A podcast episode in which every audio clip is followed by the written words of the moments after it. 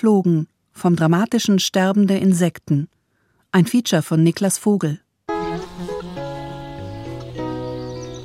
Ich war eigentlich nie der Typ für Haustiere. Jetzt habe ich doch welche. Und gleich etwa 150.000. Seit einem Jahr wohnen in meinem Garten vier Bienenvölker. Imkern ist in. Und wie viele Menschen habe ich mit der Imkerei angefangen, nicht nur weil ich mich auf den eigenen Honig freue, sondern auch weil ich diese faszinierenden Lebewesen näher kennenlernen wollte. Rettet die Bienen. Das Schlagwort hat wohl jeder schon einmal gehört. Und auch, dass das Überleben der Menschheit vom Überleben der Bienen abhängig sei. Während das Bienensterben vor einigen Jahren viel in den Medien war, spricht man heute allerdings mehr vom Insektensterben. Um zu erkunden, was es damit auf sich hat und ob das eine mit dem anderen zusammenhängt, habe ich Landwirtinnen, Insektenforscher und andere Experten aufgesucht. Als erstes führt mich mein Weg nach Süddeutschland. Hier treffe ich einen Insektenforscher, der seit längerer Zeit schon beobachtet, wie immer mehr Arten aus unserer Umwelt verschwinden. Ein Falter, den ich besonders vermisse, ist eigentlich der Apollo-Falter, der ein Kind dieser Landschaft hier war, der an felsigen Hängen, wie wir sie hier haben, wie wir sie drüben haben, am Kalberg vorkam und an der Weißen Fetthenne lebt. Das ist sozusagen eine Ikone des Naturschutzes eigentlich. Eine der am strengsten geschützten Insektenarten in Deutschland und weltweit. Und der ist leider im freien Fall begriffen. Andreas Segerer schiebt sich seinen beige gemusterten Sonnenhut zurecht. Er ist Schmetterlingsforscher an der Zoologischen Staatssammlung München. Er ist groß und robust und lacht gerne. Wenn es um das Insektensterben geht, wird er allerdings schnell ernst. Um uns den Ernst der Lage einmal anzusehen, haben wir uns in seinem Heimatrevier auf dem Brandelberg getroffen, einem langgezogenen Hügel vor den Toren von Regensburg. Die Sonne brennt für einen Frühlingstag erstaunlich stark auf die Büsche und Hecken, die die Wiesen da und dort unterbrechen und einrahmen. Das Gras und die Wiesenkräuter sind kurz und schon ziemlich trocken. Am Fuß des Brandelbergs liegt ein Steinbruch wie eine offene Wunde in der Landschaft. Ab und zu zittert der Boden und man hört den dumpfen Knall einer Sprengung. Aber sogar diese scheinbar lebensfeindliche, staubige Ödnis des Steinbruchs ist ein wichtiges Rückzugsgebiet für einige Insektenarten, die anderswo nicht mehr überleben können. Dahinter sieht man den Keilberg, ebenfalls ein Naturschutzgebiet. Eine spannende Gegend für Insektenforscher. In Bayern haben wir ca. 3300 verschiedene Schmetterlingsarten. Ungefähr die Hälfte davon, also ungefähr 1500 verschiedene Arten, haben wir allein hier an dieser Stelle nachgewiesen.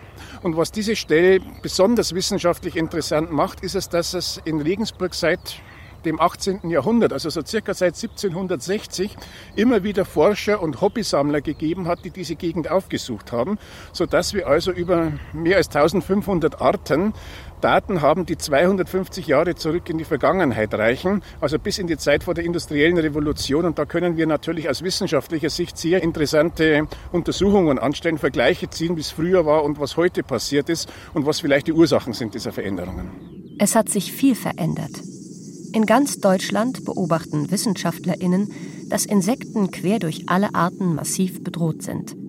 Von den 111 in Deutschland vorkommenden Ameisenarten stehen 59 auf der roten Liste, sind also unterschiedlich stark gefährdet oder bereits ausgestorben. Nur ein Viertel gilt als ungefährdet. Ebenso auf der roten Liste stehen gut ein Drittel der Laufkäfer und der Zikaden sowie knapp die Hälfte der Bienenarten, Tagfalter und Wespen. Das sogenannte Insektensterben ist eine der großen ökologischen Katastrophen. Und trotzdem wurde sie lange kaum bemerkt. 2017 veröffentlichte der Krefelder Entomologische Verein eine Studie, die über die Fachkreise hinaus Aufsehen erregte. Über eine Spanne von 27 Jahren hatten die Insektenforscher vom Niederrhein in verschiedenen Naturschutzgebieten geduldig untersucht, wie viele Fluginsekten jedes Jahr unterwegs waren. Ihr Ergebnis? Im Laufe dieser Zeit gingen drei Viertel der Masse an Fluginsekten verloren. Im Hochsommer Wenn es eigentlich besonders viele Insekten geben sollte, waren es sogar bis zu 82 Prozent weniger. Eine Entwicklung, die umso bestürzender ist, als sie innerhalb von Naturschutzgebieten festgestellt wurde. Die sogenannte Krefelder Studie bietet die bis dahin detaillierteste Datengrundlage für das Massensterben und führte zu kontroversen Diskussionen insbesondere über die Rolle der Landwirtschaft. Das Insektensterben ist allerdings kein neues Problem, erklärt mir Schmetterlingsforscher Andreas Segerer. Das Insektensterben ist nicht vom Himmel gefallen, das wissen wir nicht erst seit 2017. Gerade hier aus dem Raum Rebensburg gibt es Naturforscher, die 1854 schon gemahnt haben, die Schmetterlinge und ihre Fundstellen hier am Kaiberg auch werden weniger. Und wenn man ihre Beobachtungen in moderne Sprache übersetzt, stellen sie fest, also was ist die Ursache? Intensivierung des Landbaus, Flurbereinigung und der Flächenfraß. Das ist eine Entwicklung, die über mehr als zwei Jahrhunderte geht, aber jetzt immer mehr an Dynamik gewinnt. Deswegen sind wir in dieses äh, Dilemma reingeschlittert. 39 Prozent der Schmetterlingsarten sind auf diesen Magerwiesen bei Regensburg in den vergangenen 200 Jahren ausgestorben. Und auch heute, an einem sonnigen Frühlingstag, lassen sich nur wenige Falter blicken. Andreas Segerer hat sein Schmetterlingsnetz mitgebracht, um einzelne Exemplare für die spätere Untersuchung zu fangen. Heute hat er allerdings nur wenig Glück. Nur ab und zu, sehr selten, sieht man mal einen Zitronenfalter oder eine Biene vorbeifliegen. Noch zu seinen Jugendzeiten waren hier dutzendmal so viele Schmetterlinge zu finden, erinnert er sich. Das heißt also, wenn man hier jetzt noch einen Zitronenfalter fliegen sieht, dann heißt es 1970 oder 80 sind da noch zehn rumgeflogen. Das Insektensterben bedeutet zweierlei. Erst einen Verlust an Biomasse der Insekten und dann das lokale und schließlich komplette Aussterben einzelner Arten. Aber wofür brauchen wir überhaupt Insekten?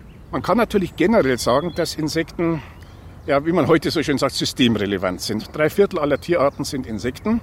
Ungefähr eine Million von 1,3 Millionen bekannten Arten sind Insekten. Und sie vermehren sich auch, wenn sie können gerne in großer Zahl. Das heißt, wir haben sehr viel Insektenbiomasse überall auf der Welt.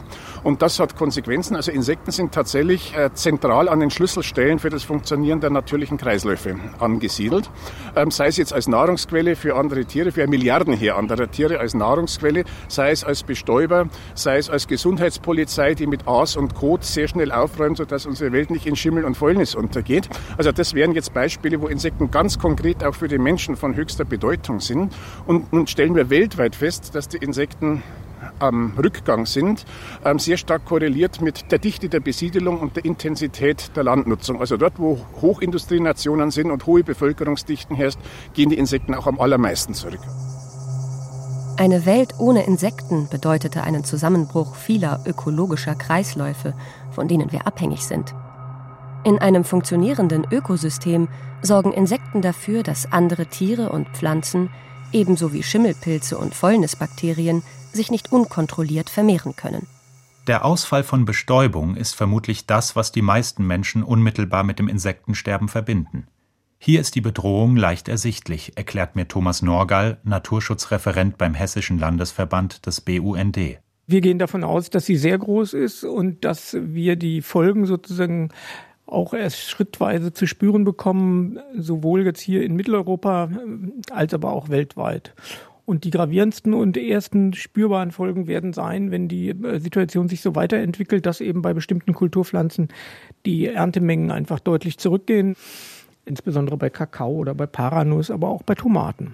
2008 berechnete eine von der EU geförderte Studie den monetären Wert der Bestäubungsleistung von Insekten weltweit. Sie kamen auf rund 150 Milliarden Euro pro Jahr. Das entspricht fast einem Zehntel des Gesamtwertes der landwirtschaftlichen Nahrungsmittelproduktion. Auch ohne Insekten würde die Nahrungsmittelproduktion nicht unmittelbar zusammenbrechen.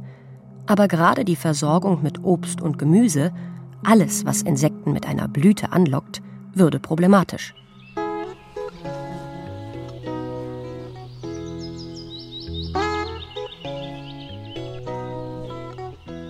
Bei mir im Garten haben die Bienen dieses Jahr ganze Arbeit geleistet. Die Kirschbäume hängen voller dicker Kirschen und die Apfelbäume haben so viele Früchte angesetzt, dass wir zahlreiche Knospen ausbrechen müssen, damit später die früchtetragenden Zweige nicht unter dem eigenen Gewicht zusammenbrechen. Wenn es der Honigbiene gut geht, geht es auch der übrigen Natur gut, könnte man denken. Denn idealerweise würde ein konsequenter Schutz der Honigbiene auch den anderen Insekten, die ihren Lebensraum teilen, zugutekommen. Rettet die Biene hieß nicht umsonst der überaus erfolgreiche Slogan beim Bayerischen Volksbegehren zum Artenschutz 2019. Die Honigbiene ist jedoch ein Sonderfall, da sie vom Menschen direkt bewirtschaftet und gepflegt wird, erklärt mir Bernd Grünewald, Professor für Neurobiologie und Leiter des Instituts für Bienenkunde in Oberursel. Daher seien die Quellen der Bedrohung nicht unbedingt vergleichbar. Bei den Honigbienen sieht die Sache etwas anders aus. Also auch die brauchen eine durchgängige Pollen- und Nektarversorgung während der gesamten Brut- und Flugsaison, was auch immer wieder schwierig wird. Der große Unterschied zwischen den wild lebenden Insekten und den Honigbienen ist nur der, dass die Honigbienen natürlich von Imkern und Imkerinnen gehalten werden und insofern jemanden haben, der sich um sie kümmert. Wenn es dem Volk schlecht geht, dann kann der Imker gegebenenfalls auch eingreifen und das Volk retten. Der Imker bzw. die Imkerin muss immer im Blick haben, was den Bienenvölkern gerade fehlt. Dieses Volk hier hat den Winter gut überstanden. Es steht auf einer kleinen Wiese in der Nähe von Seeheim-Jugenheim. Um die 10.000 Bienen haben sich hier während der kalten Monate zu einer Wintertraube zusammengedrängt. Sie halten den Stock und ihre Königin durch Muskelzittern warm und ernähren sich von dem Futter, das sie im Herbst eingelagert haben. Ich bin hier Ende Februar zu Besuch. Es ist inzwischen warm genug für die Bienen, um die ersten Ausflüge zu machen. Weide und Haselnuss fangen gerade an zu blühen. Es ist für das Volk aber eine kritische Zeit, denn die Wintervorräte laufen aus und neuer Nektar und Pollen kommen erst langsam herein. Den braucht das Bienenvolk aber dringend für die frische Brut, die die Königin angelegt hat. Schließlich wird das Volk bis zum Sommer auf 40.000 bis 50.000 Bienen anwachsen. Daher macht Imkermeister Peter Wagner jetzt bei seinen Völkern eine Futterkontrolle. So. Und hier kann man eigentlich von oben schon relativ gut erkennen, dass hier überhaupt keine Futterreserven mehr vorhanden sind. Deswegen nehmen wir diese Futtertasche hier mal ein bisschen zur Seite. Ich nehme mal eine Wabeprobe halber raus, um wirklich nochmal genau nachzuschauen. Ja, hier sieht man, das ist hier noch Futter in dem Bereich. Aber viel mehr ist es nicht mehr. Also das würde vielleicht noch für ein paar Tage reichen und dann wären sie ohne Futter und würden verhungern. Und das gleichen wir im Prinzip jetzt aus. Also Völker, die zu viel Futter haben, können wir was entnehmen und geben es Völkern, die ähm, zu wenig haben. Die Bienen benutzen ihre Wachswaben sowohl als Brutwaben für die Larvenentwicklung als auch als Lagerraum für ihren Honig. Die Futterwabe stammt aus einem benachbarten Volk, das im Winter weniger Futter verbraucht hat und daher einen Überschuss entbehren kann. Na, machen wir den Deckel wieder drauf. Gell? Wenn der Frühling richtig in Fahrt kommt, versorgen sich die Bienen wieder selbst mit Nektar. Wanderimker Peter Wagner fährt seine Völker dafür dahin, wo es blüht.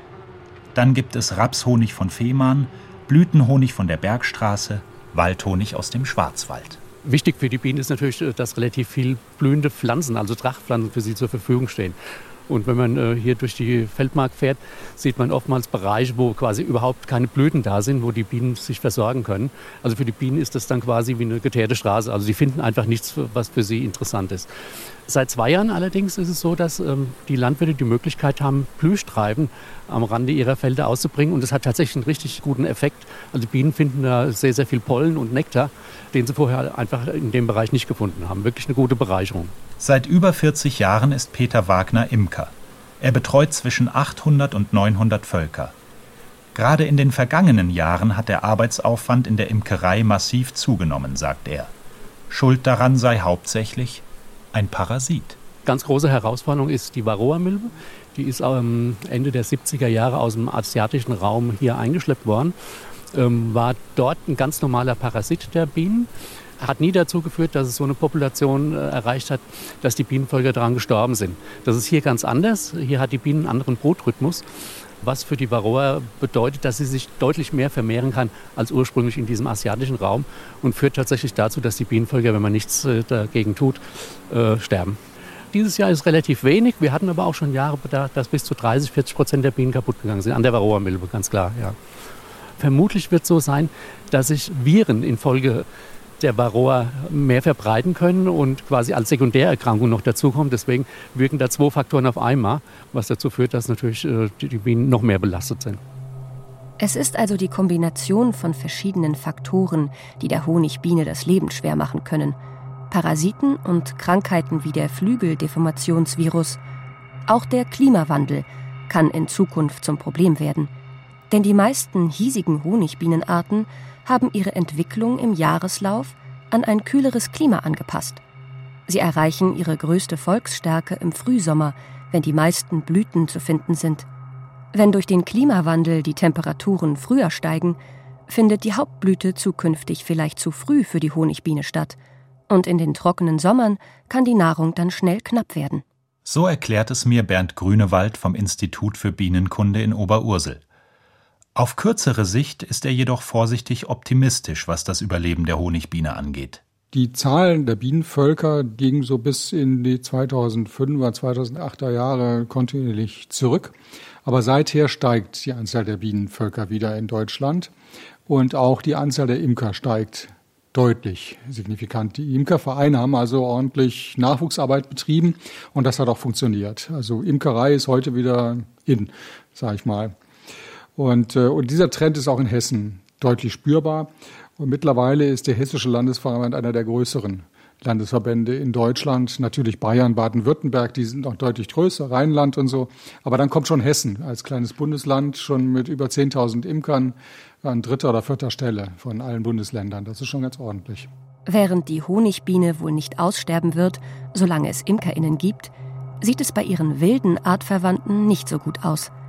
Gegenüber den vier in Deutschland beheimateten Honigbienen gab es allein in Hessen insgesamt 424 verschiedene Wildbienenarten. Über die Hälfte davon steht auf der roten Liste. Und 76 Arten sind in Hessen bereits ausgestorben. Ich besuche Dr. Ulrich Frommer in der Nähe von Limburg. Er hat die rote Liste miterarbeitet. Der promovierte Biochemiker erforscht seit über 20 Jahren die Vielfalt der hessischen Wildbienen. Er ist groß und schlank und sein weißes Haar steht ihm ein bisschen wirr vom Kopf. Wenn er über seine Wildbienen spricht, strahlen seine Augen durch die Brille. Eins seiner Forschungsgebiete ist das Naturschutzgebiet Wehrlei von Runkel am Südhang der Lahn. Früher wurde hier Wein angebaut, heute ist der windgeschützte sonnige Hang ein artenreiches Rückzugsgebiet für seltene Insekten. Ja, wie schön das hier ist. Es ist inzwischen Anfang Mai. Der Frühsommer ist hier schon in vollem Gange. Wir wollen schauen, ob wir nicht ein paar Wildbienen zu Gesicht bekommen. Man muss schon genau hinsehen. Nicht alle Wildbienen sehen auf den ersten Blick wie eine klassische Biene aus. Und viele Arten haben einen eng umgrenzten Lebensraum. Da hilft es, wenn man weiß, wie eine bestimmte Art lebt, zu welcher Jahreszeit sie fliegt, wie sie überwintert und wovon sie sich ernährt. Das ist der Ehrenpreis. Da gibt es auch eine Biene, die Ehrenpreis-Sandbiene, die hier nur an solchen Ehrenpreis-Pollen sammelt. Das nennt man die sogenannte Oligolektie, also die nur an, an dieser Pflanzenfamilie Pollen sammeln. Solche sind immer stark gefährdet, weil wenn der Spezialist das nicht findet, der Generalist, der kann dann ausweichen auf hier, auf, auf den Schwarzdorn oder so. Aber der Spezialist, der ist dann aufgeschmissen. Bienen ernähren ihre Brut größtenteils mit Pollen. Etwa ein Drittel der nestbauenden Bienenarten nutzen den Pollen ausschließlich an einer einzigen Pflanzenart oder Pflanzenfamilie. Dadurch sind diese Bienen auch mit ihrem Lebenszyklus oft exakt an den Blühzeitraum ihrer Pflanze angepasst.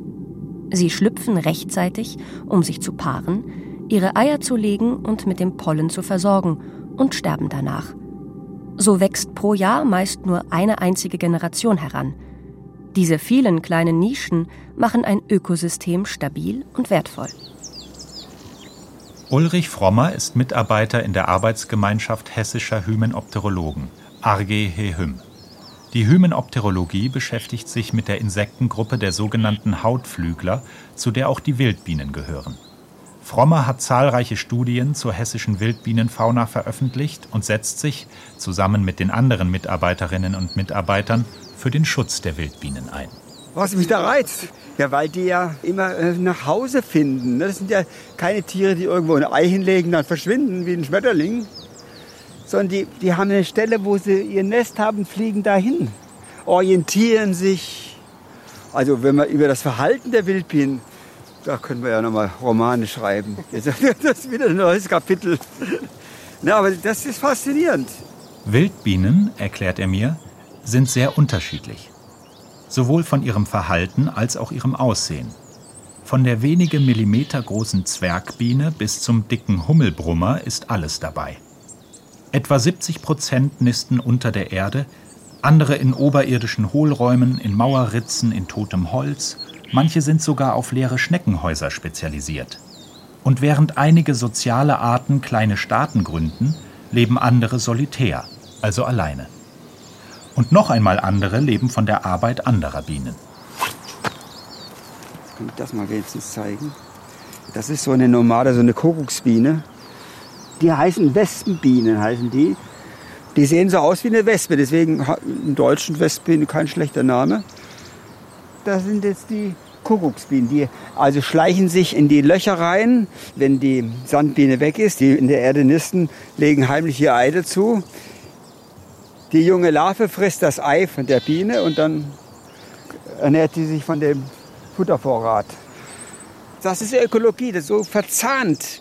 Und diese Verzahnung, das ist das, was weggeht. Durch die enge Verzahnung von Wildbienen mit ihrer Umwelt sind sie gute Bioindikatoren. Das heißt, geht es den Wildbienen schlecht, ist meistens das Ökosystem, in dem sie leben, gestört. Der Verlust einzelner Arten lässt sich noch gut kompensieren. Ökosysteme beruhen auf Redundanz. In einem gesunden Ökosystem gibt es immer Tiere, die ähnliche Nischen bewohnen und beim Ausfall einer Art deren Aufgabe und Lebensraum übernehmen können. Kritisch wird es aber, erklärt mir Frommer, wenn Arten in großem Umfang verschwinden, wie es aktuell passiert. Dann geht die Fähigkeit des Ökosystems verloren, sich selbst zu regulieren. Einzelne Arten können sich unkontrolliert vermehren und werden zu Schädlingen. Über die Hälfte der Wildbienenarten leidet unter der immer eintönigeren Umwelt. Ich will jetzt mal so ein Bild malen. Ne? So, stellen wir uns mal vor, das vorletzte Jahrhundert, also wo die Industrialisierung anfing. Die bäuerliche Kleinstruktur, die hat so viele Nischen für Bienen geboten. Ne, da gab es eine Mauer, da gab es einen Misthaufen, da gab es einen Obstgarten. Die Frau hat irgendwie den Kräutergarten. Es gab so viele Strukturen, der hat viele Sachen angebaut und diese Kleinstruktur ist weg. Da gab es die Bauernhäuser mit den Lehmgefachen und ist auch zum Beispiel ein Nistraum gewesen. Und das ist alles verschwunden. Die kleinteiligen, scheinbar wenig produktiven Lebensräume, in denen viele Insekten eine Heimat finden, werden immer rarer. Magerrasen, Streuobstwiesen, Hecken, Waldlichtungen, Auwälder, Waldränder, Brachen, Kiesgruben, Moore und so weiter. Die ersten Insekten, die verschwinden, sind die, die am engsten mit diesem Lebensraum verzahnt sind. Die Spezialisten, die nur an einer Pflanzenart Pollen sammeln die Einzelgänger, die sich nicht massenhaft fortpflanzen können, die wenig mobilen, die sich nicht über weite Strecken verbreiten können. Wir steigen den Hang eines ehemaligen Weinbergs hoch. Oben ist das Naturschutzgebiet durch eine breite Hecke geschützt. Dahinter beginnen direkt die bewirtschafteten Felder. Da ist natürlich nichts. Hier hat, hier hat er äh, Herbizid gespritzt. Sieht man ja deutlich, ne, die Brennnesseln, wie sie kaputt sind. Ein Landwirt bringt gerade Dünger auf sein Getreidefeld aus. Es ist wie ein Sinnbild. Oben die intensive Landwirtschaft, wo außer der Ackerfrucht nichts mehr wächst. Nebenan das Naturschutzgebiet mit einer unüberschaubaren Vielfalt an Insekten und Pflanzenleben. Doch auch diese Vielfalt nimmt ab. Düngereintrag bringt den Pflanzenbewuchs aus dem Gleichgewicht. Und vor einigen Jahren beobachtete Ulrich Frommer auch hier einen starken Einbruch der Wildbienenpopulation, der mit dem Einsatz von Insektiziden zusammenhängen könnte. Die Forschung ist sich relativ einig, dass in Deutschland neben der zunehmenden Flächenversiegelung die intensive Landwirtschaft die Hauptursache für das Insektensterben ist, wenn auch nicht die einzige. Wie schon bei den Honigbienen ist das Problem ein Zusammenwirken von verschiedenen schädlichen Einflüssen. Lebensraumverlust, Nahrungsmangel, Pestizide, Krankheiten und Parasiten. Daher sind eindeutige Schuldzuweisungen und Lösungsansätze oft so schwierig und umstritten. Die Debatte für oder gegen Veränderungen in der konventionellen Landwirtschaft ist zu einem sehr politischen Thema geworden. Auf der einen Seite demonstrieren NaturschützerInnen jährlich zur Grünen Woche in Berlin unter dem Motto Wir haben es satt für eine nachhaltigere Landwirtschaft. Auf der anderen Seite machen sich LandwirtInnen mit dem Traktor auf den Weg in die Hauptstadt, um gegen die aktuelle Agrarpolitik und gegen schärfere Umweltauflagen zu demonstrieren. Und dagegen, dass ihre harte Arbeit für die Lebensmittelversorgung der Bevölkerung immer weniger wertgeschätzt wird. Auch für Schmetterlingsforscher Andreas Segerer von der Zoologischen Staatssammlung München ist klar, dass die Landwirtschaft einen entscheidenden Einfluss auf das Insektensterben hat. Gut 50 Prozent der Fläche Deutschlands wird landwirtschaftlich genutzt. Die Wirtschaftsweise kann die Insektenvielfalt also entscheidend beeinflussen. Hier ist ja noch die Welt scheinbar in Ordnung, wenn man so das Auge streifen lässt. Das Problem ist, aus der Vogelperspektive ist das ein winziger Ort hier. Eine kleine Insel, umgeben von der Großstadt Regensburg und von intensiv bewirtschafteten Feldern. Ja, das heißt, die Arten von hier haben kaum noch die Möglichkeit, zum benachbarten Keilberg rüber zu fliegen. Ein bisschen schon noch. Also das heißt, der Genfluss oder der Austausch zwischen verschiedenen Populationen wird immer mehr unterbrochen. Und die Arten sind in ihren geschützten Inseln mehr oder weniger Gefangene. Das heißt, sie pflanzen sich nur noch untereinander fort, erhalten keinen Zuzug mehr von Verwandten aus der Umgebung und das führt zu einer genetischen Verarmung. Möglicherweise noch schlimmer als alles, was ich bisher genannt habe, ist die zunehmende chemische Belastung der Umwelt zulasten der meisten Arten. Das eine ist diese Überdüngung aus der Luft, die nach, also für Deutschland gilt es nach Zahlen vom Umweltbundesamt zu ca. 63 Prozent aus der intensiven Landwirtschaft stammt. Überdüngung und zweitens eben Pestizide, die genauso verdriften durch die Landschaft und diese Stoffe sind derartig toxisch, verbreiten sich in der ganzen Umwelt, dass es wahrscheinlich auch einer der ganz zentralen Faktoren des Insektensterbens ist. Ich besuche den Generalsekretär des Hessischen Bauernverbands Peter Voss-Fels. Er bestätigt den Einfluss der Landwirtschaft auf das Insektensterben, sieht aber noch andere Gründe. Ich denke, dass die Landwirtschaft ist schon eine Einflussgröße, wahrscheinlich nicht die einzige. Es gibt viel, viele mehr.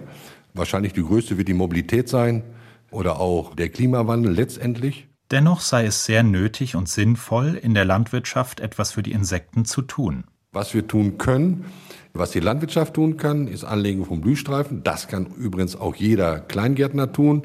Ja, nicht nur alles äh, schön äh, Zierrasen machen, sondern auch mal äh, eine Blumenmischung sehen, eine Wildblumenmischung. Die haben wir zusammen mit den Imkern erarbeitet, so nach dem Motto, dass ein sehr langer Blühzeitraum ist, bis in den Herbst oder bis in den Spätsommer hinein, dass dann auch eine Anschlussfütterung praktisch für die Tiere möglich ist, wenn der Raps schon lange verblüht ist. Und das schaffen wir mit dem Blühstreifen und deshalb sind die so wertvoll. Im Jahr 2019 wurden rund 4500 Hektar Blühstreifen in Hessen angelegt. 10 Prozent mehr als im Jahr zuvor – das entspricht ca. 0,6 Prozent der gesamten landwirtschaftlich genutzten Fläche. Auch Stefan Wagner hat sich am Programm beteiligt. Er betreibt den Kronenhof in Bad Homburg in fünfter Generation. 70 Hektar Land hat er gepachtet. Damit liegt er ziemlich genau im hessischen Durchschnitt, wo die Landwirtschaft generell relativ kleinteilig ist. Hier baut er hauptsächlich Hafer für seine Pensionspferde und Braugerste für die hofeigene Brauerei an. Er ist sichtlich stolz auf seinen Hof und strahlt eine ansteckende Energie aus. Selbst an diesem eher kühlen, nassen und windigen Tag. Was wir jetzt momentan gerade sehen können, wenn wir hier so über die Fläche schauen, am anderen Ende der Fläche, da stehen Bienen. Da stehen ganzjährig Bienen. Und ähm, der Besitzer dieser Bienen, ja, der ist so begeistert von dem Standort. Und das sage ich, das ist hier der schönste Beweis dafür, das konventionelle Landwirtschaft. Und Insekten, dass das funktionieren kann. Ja, das eine schließt das andere noch überhaupt nicht aus. Und deswegen ähm, führe ich das halt auch sehr engagiert hier alles weiter. Mit den Blühstreifen hier rund um meine Felder, das funktioniert. Und vergangenen Sonntag oder so, da war ich auch hier im Feld unterwegs ähm, mit dem Traktor und bin halt die Flächen hier abgefahren. Ja, und dann laufen da die Rebhühner, dann laufen, dann springen die Hasen da rum, ja. Und das ist eine solche Freude, solche Nebeneffekte da einfach noch wahrzunehmen. Blühstreifen gibt es in einjährigen und mehrjährigen Varianten. Einjährige helfen vor allen Dingen den Honigbienen Futter zu finden. Sie müssen jedes Jahr umgepflügt und neu eingesät werden. Ökologisch hochwertiger sind dagegen die mehrjährigen Blühstreifen, da hier die Insekten nicht nur Futter, sondern auch einen Lebensraum finden. Zukünftig möchte Stefan Wagner auf mehrjährige Blühstreifen umsteigen, damit Wildinsekten hier ihre Eier legen und so über den Winter kommen können. Ich sehe es auch inzwischen so, dass wir Landwirte den gesellschaftlichen Auftrag haben, was für die Nachhaltigkeit zu tun, für den Umweltschutz, für Insektenschutz etc. Ja? Weil der Normalsterbliche kann das ja gar nicht leisten. Ja? Wir Landwirte, wir können das leisten. Aber es muss halt irgendwo sich auch zwischen Daumen und Zeigefinger, sage ich mal, bemerkbar machen. Wir haben ja auch nichts zu verschenken. Ich für das Ackerland, was ich bewirtschafte, muss ich Pacht bezahlen.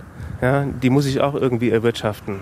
Der Verzicht auf Wirtschaftsflächen muss sich lohnen, sagt Landwirt Stefan Wagner. Das ist umso nachvollziehbarer, als immer mehr Bauernhöfe aufgegeben werden. Gerade kleine Betriebe sind wirtschaftlich oft nicht mehr rentabel. Die Billigpreise der großen Lebensmittelketten treiben viele in den Ruin. Jedes Jahr nimmt die Zahl der Betriebe in Deutschland um etwa drei Prozent ab. Eine möglichst hohe Produktivität ist also für viele LandwirtInnen überlebenswichtig. Und auch für die Bevölkerung, sagt der Generalsekretär des Hessischen Bauernverbands Peter Voss-Fels und kommt damit zum Thema Pestizide. Wenn wir unsere heimische Bevölkerung mit qualitativ hochwertigen, guten Lebensmitteln versorgen möchten und weite Transportwege vermeiden möchten, dann müssen wir natürlich auch eine gewisse Flächenproduktivität äh, von den Flächen haben, die hier um Frankfurt oder in den Ballungsräumen sind oder die überhaupt in Hessen sind. Und wenn wir jetzt hier Pflanzenschutz verbieten würden, dann würde genau das passieren, nämlich, dass wir nicht mehr in der Lage sind, qualitativ so hochwertige Produkte zu bekommen, auch nicht quantitativ. Dass die Qualität der Produkte sinkt, wenn keine Pestizide eingesetzt werden, würden Biolandwirtinnen sicherlich bestreiten. Mehr Uneinigkeit besteht aber in der Frage, ob eine weniger intensive Landwirtschaft die Bevölkerung ernähren könnte. Die Ernährungs- und Landwirtschaftsorganisation der Vereinten Nationen FAO geht davon aus, dass die ökologische Landwirtschaft in den Industrieländern 10 bis 20 Prozent weniger Ertrag bringt als die konventionelle intensive Landwirtschaft. Anders sieht es in Schwellen- und Entwicklungsländern aus. Da erzielt die ökologische Landwirtschaft laut FAO oft höhere Erträge als konventionelle. Wichtiger als die Menge der erzeugten Lebensmittel sei allerdings die Verteilung und der Umgang damit. Pestizide. Ob wir sie brauchen oder nicht, ist umstritten. Fakt ist, nur knapp 15 Prozent der LandwirtInnen in Hessen wirtschaften biologisch. Die übrigen verwenden Herbizide, um Unkräuter klein zu halten, Insektizide, um Ernteverluste durch tierische Schädlinge zu vermeiden, und Fungizide, die den Befall durch Pilzkrankheiten verhindern sollen. Insektizide, insbesondere die hochtoxischen Neonicotinoide, stehen jedoch im Verdacht, einen großen Anteil am Insektensterben zu haben. Nach lang anhaltenden Protesten von UmweltschützerInnen wurde zumindest der Einsatz der drei giftigsten Neonicotinoide 2018 EU-weit verboten. Schon 2008 war es am Oberrhein zu einer ökologischen Katastrophe gekommen. Es sollte Saatgut, das mit dem Neonicotinoid Clotianidin imprägniert, gebeizt worden war, ausgebracht werden. Dabei löste sich das Beizmittel von der Saat und wurde vom Wind in der Umwelt verteilt. 12.500 Bienenvölker wurden vergiftet und zum Teil stark geschädigt, sowie ungezählte wildlebende Insekten. Zu den Forschern, die damals die Ursachen der Vergiftungen erforschten, gehört Dr. Jens Pistorius. Er arbeitet am Institut für Bienenschutz am bundeseigenen Julius Kühn Institut, dem JKI in Braunschweig. Das JKI führt eigene Versuche durch, ob Pestizide für Honig oder Wildbienen gefährlich werden können und gibt dementsprechend Empfehlungen zu Zulassungen oder Verboten für die Bundesregierung und internationale Behörden. Die intensiven Proteste gegen die drei Neonicotinoide Clotianidin, Thiamethoxam und Imidacloprid sind nicht unbegründet, erklärt er mir am Telefon. Also die hochtoxischen Neonicotinoide, die sind schon aus einem bestimmten Grund stark in der Kritik. Da haben wir als Julius Kühn Institut ganz viel Forschung betrieben und auch international heftigst uns dafür eingesetzt, dass es hier eben Regelungen gibt, die so etwas für die Zukunft immer verhindern. Und ähm, da denke ich, also sind schon einige Sachen einfach neu erkannt worden, dann geregelt worden und dann zum Teil also ähm, noch nicht so flächendeckend anerkannt worden, wie es eigentlich die Dramatik der Lage, die wir mit Daten belegen konnten, dann aufzeigte. Jens Pistorius untersucht nicht nur die direkten tödlichen Folgen von Pestiziden für Insekten, sondern auch die sogenannten subletalen Effekte, also Effekte, die die Gesundheit der Bienen beeinträchtigen, ohne sie direkt zu töten. So können geringe Dosen mancher Neonicotinoide beispielsweise das Orientierungsvermögen der Honigbienen beeinträchtigen, sodass sie nicht zurück nach Hause finden. Oder sie stören das Brut- oder Putzverhalten der Bienen und macht sie dadurch anfälliger für Krankheiten. Wenn mehrere schädliche Einflüsse zusammenwirken, zum Beispiel Milbenbefall und drohende Krankheiten, dann ist die Beurteilung der Bienengefährlichkeit eines Pestizids besonders kompliziert. Zudem kann es zu Wechselwirkungen zwischen den Chemikalien kommen. Es kann zum Beispiel sein, dass zwei eigentlich bienenungefährliche Pflanzenschutzmittel doch schädlich sind, wenn sie zusammen in einer Tankmischung ausgebracht werden.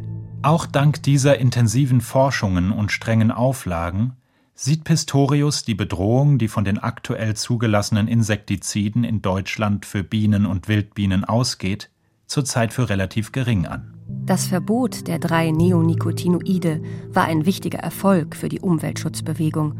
Aber es nützt den Insekten nur begrenzt, solange das landwirtschaftliche System, das solche Mittel nötig macht, sich nicht grundlegend ändert. Über 800 verschiedene Pestizide sind aktuell in Deutschland zugelassen. Thomas Norgal vom BUND sieht die Politik in der Pflicht. Doch die ließe sich zu viel Zeit. Nicht nur was das Verbot der drei genannten Neonicotinoide betrifft. Bis auf ganz wenige Verbote von Neonicotinoiden, also ganz spezielle, sehr schwere Insektengifte, die jetzt über die EU auch verboten sind und die demnächst auch aus dem Handel kommen, leben wir dort von Ankündigungen. Da hat sich eigentlich gar nichts getan. Das muss man mal so deutlich sagen. Deutschland hat ja sich vor einigen Jahren ähm, gegen das äh, unmittelbare, schnelle Ausscheiden von Glyphosat entschieden und hat damit in Europa die weitere Anwendung sozusagen ermöglicht. Das Totalherbizid Glyphosat war in den letzten Jahren besonders umstritten. Die WHO hat es unter dem Verdacht, für Menschen krebserregend zu wirken. Für die Landwirtschaft habe ein mögliches Verbot aber seine Nachteile, sagt Stefan Wagner vom Kronenhof in Bad Homburg. Sie müssen sich das so vorstellen. Ich habe einen großen Werkzeugkasten. Da ist Pflanzenschutz halt auch ein Bestandteil davon, aber auch natürlich mechanische Bodenbearbeitung, Saatgut etc.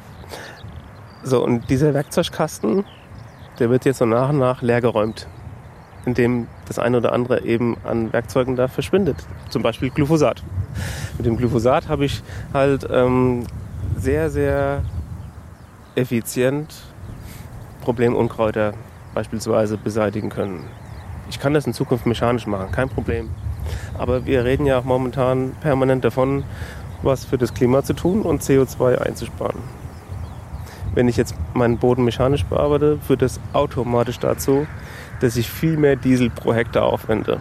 Für die Biene sei es letztlich egal, ob ihre Nahrungspflanzen umgepflügt wurden oder mit Glyphosat beseitigt, meint Jens Pistorius vom Institut für Bienenschutz in Braunschweig. Er plädiert grundsätzlich für mehr Gelassenheit auf dem Acker gibt natürlich auch andere Pflanzenschutzmittel, also Unkrautbekämpfungsmittel, die dasselbe können. Und deswegen ist da eher die Frage, also ist die Art und Weise, wie wir Unkrautbekämpfung treiben, denn tatsächlich noch angemessen? Ist der Ordnungssinn auf dem Feld unbedingt so vonnöten, dass man eben nur die Kulturpflanze und nichts anderes auf dem Acker durchkommen lässt? Oder brauchen wir da eher sozusagen ein etwas entspannteres Herangehen und können wir da dann ähm, sozusagen eben auch auf Herbizide stärker verzichten, um dann eben blühende Pflanzen, die eben nicht Kulturpflanzen sind, doch zwischen den Reihen hochkommen zu lassen? Naturschutz und Landwirtschaft auf denselben Flächen kann sich Peter Voss-Fels vom Hessischen Bauernverband jedoch nicht gut vorstellen. Wenn wir jetzt sagen, wenn wir einen Weizenacker haben, wo wir gutes Mehl für Brötchen und Brot backen möchten, Ich glaube nicht, dass man da auch noch eine Blühwiese dann da drin haben kann und noch andere Dinge, sondern wir müssen hier auch im Offenland eine gewisse Ordnung haben. Wir müssen irgendwas schaffen, wo wir die Ansprüche, die Insekten haben, die die Natur hat, dass wir da was leisten. Und wir müssen auch auf der anderen Seite was schaffen oder eine Möglichkeit haben, Weizen anzubauen, wo Weizen wächst. Und wo wir äh, den Weizen in der Qualität erzeugen, wie der Markt und wie die Bäcker die ihn haben möchten weil alles andere wird nicht funktionieren und deshalb brauchen wir dann eine gewisse Ordnung. Die Landwirtin Lara Göring hat einen anderen Weg eingeschlagen. Ich besuche sie an einem regnerischen Frühlingstag in Ockstadt. Lara Göring führt einen Biobauernhof im Vollerwerb in der Wetterau und ist Geschäftsführerin der Hessischen Arbeitsgemeinschaft Bäuerliche Lebensweise, kurz ABL. In der ABL sind sowohl konventionell als auch biologisch wirtschaftende Betriebe engagiert. Die ABL hatte auch in Berlin zusammen mit den Naturschutzvereinen die Demonstration für die Wende in der Agrarwirtschaft unterstützt.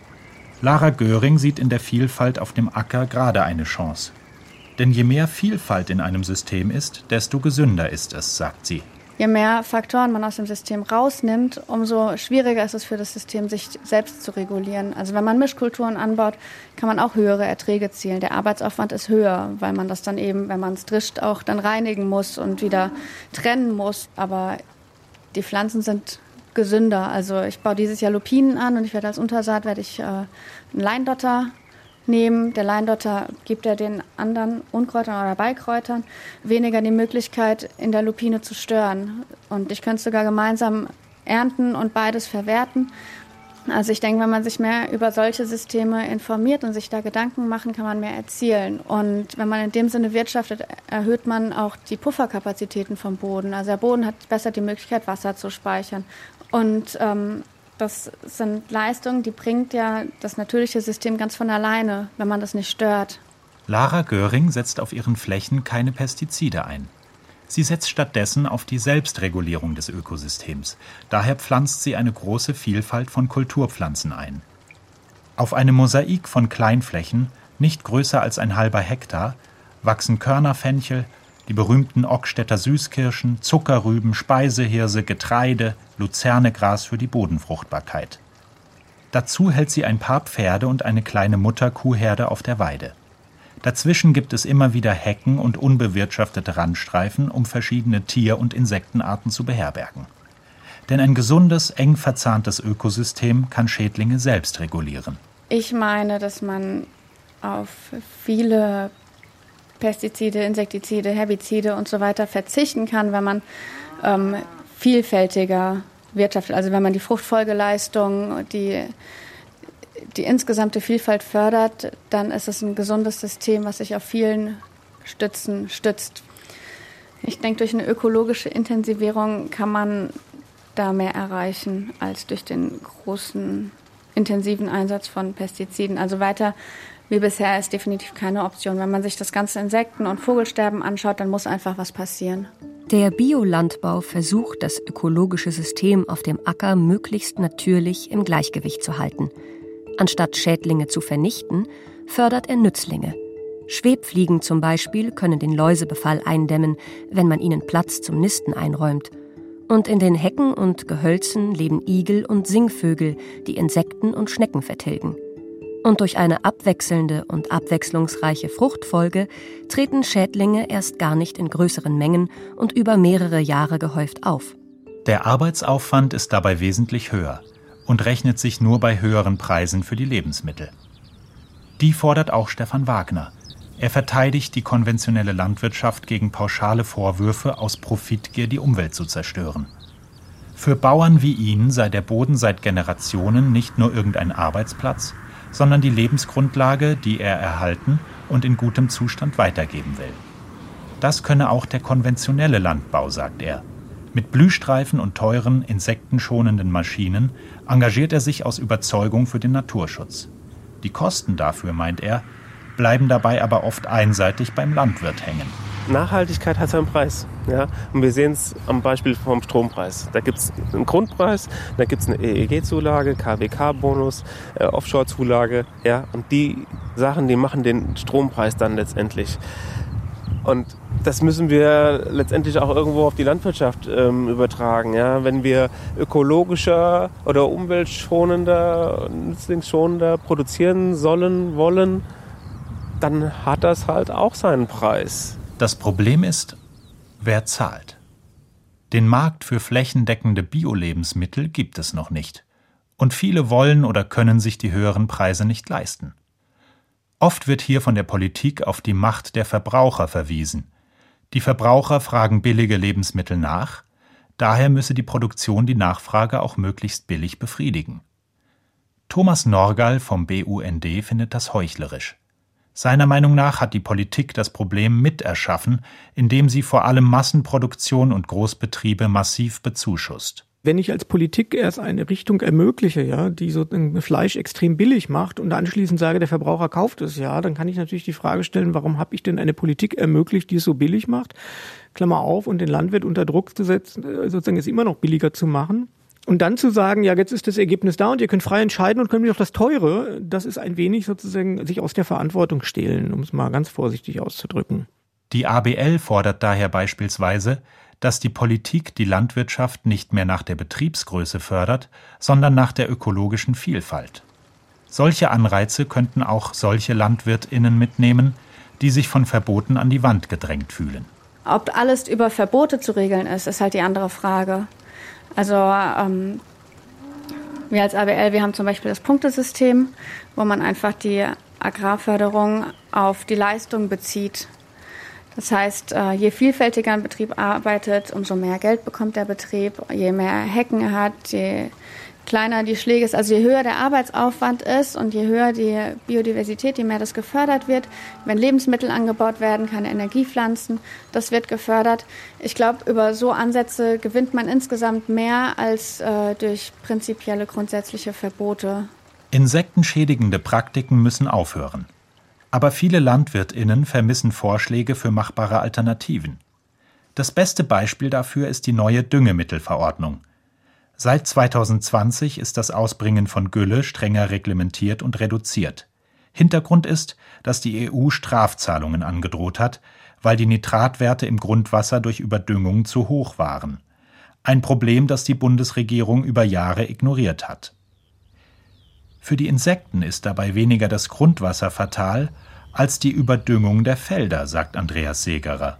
Das ist eine Magerwiese und wenn man jetzt auf die Wiese hier Dünger raufwerfen würde, dann würde das Gras anfangen wie Teufel zu wachsen.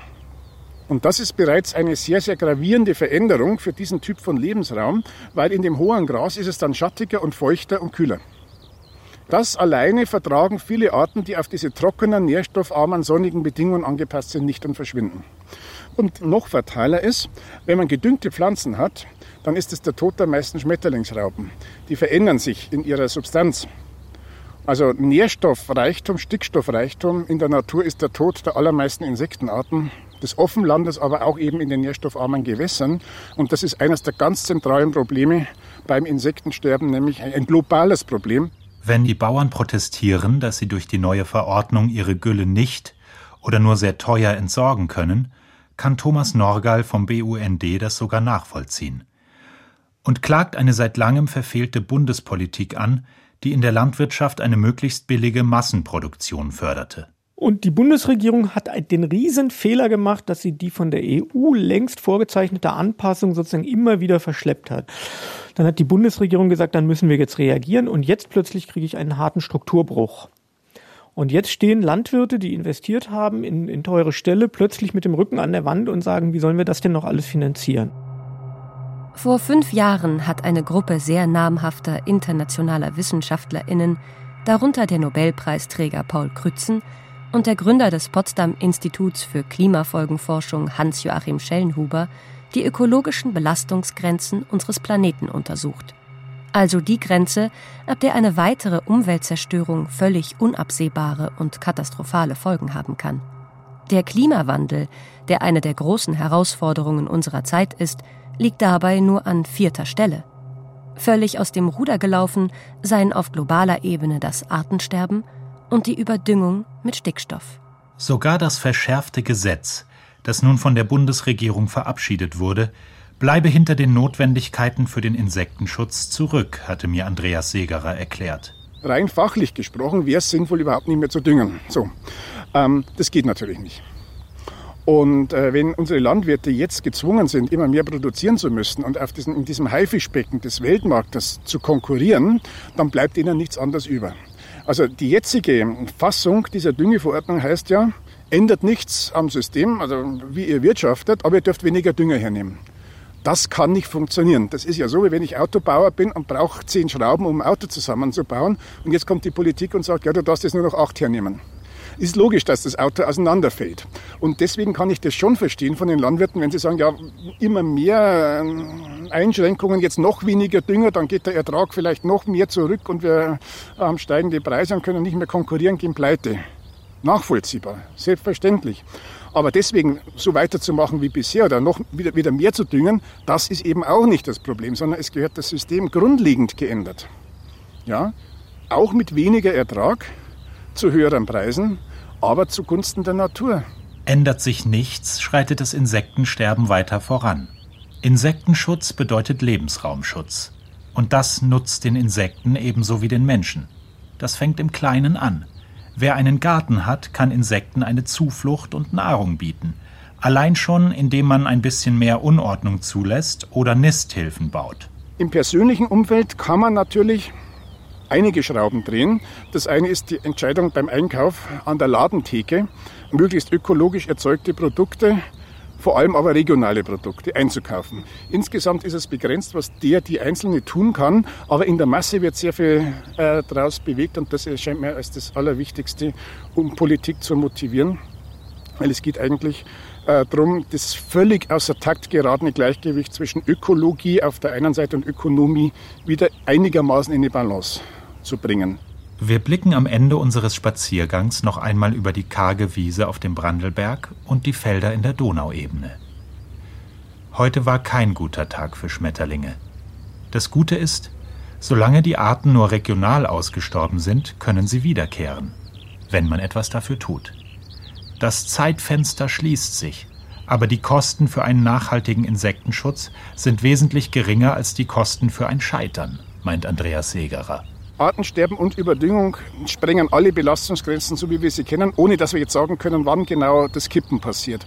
Der einzige Unterschied zum Klimawandel ist, dass dieses Artensterben regional unterschiedlich ist. Das heißt aber, was befürchtet wird, ist, dass es zum Kollaps lokaler Ökosysteme kommt. Aber wenn ganze Ökosysteme kippen und sich das aufschaukelt auf ein weltweites Szenario, dann haben alle auf der Welt ein Riesenproblem und das könnte wirklich in einem globalen Desaster für die meisten Arten enden. Sie hörten Fliegen, flog, geflogen vom dramatischen Sterben der Insekten. Feature von Niklas Vogel. Es sprachen Sarah Grunert und Matthias Renneisen. Ton und Technik Melanie Inden. Regie Marlene Breuer. Redaktion Dorothee Meyer-Karweg. Eine Produktion des Hessischen Rundfunks 2020.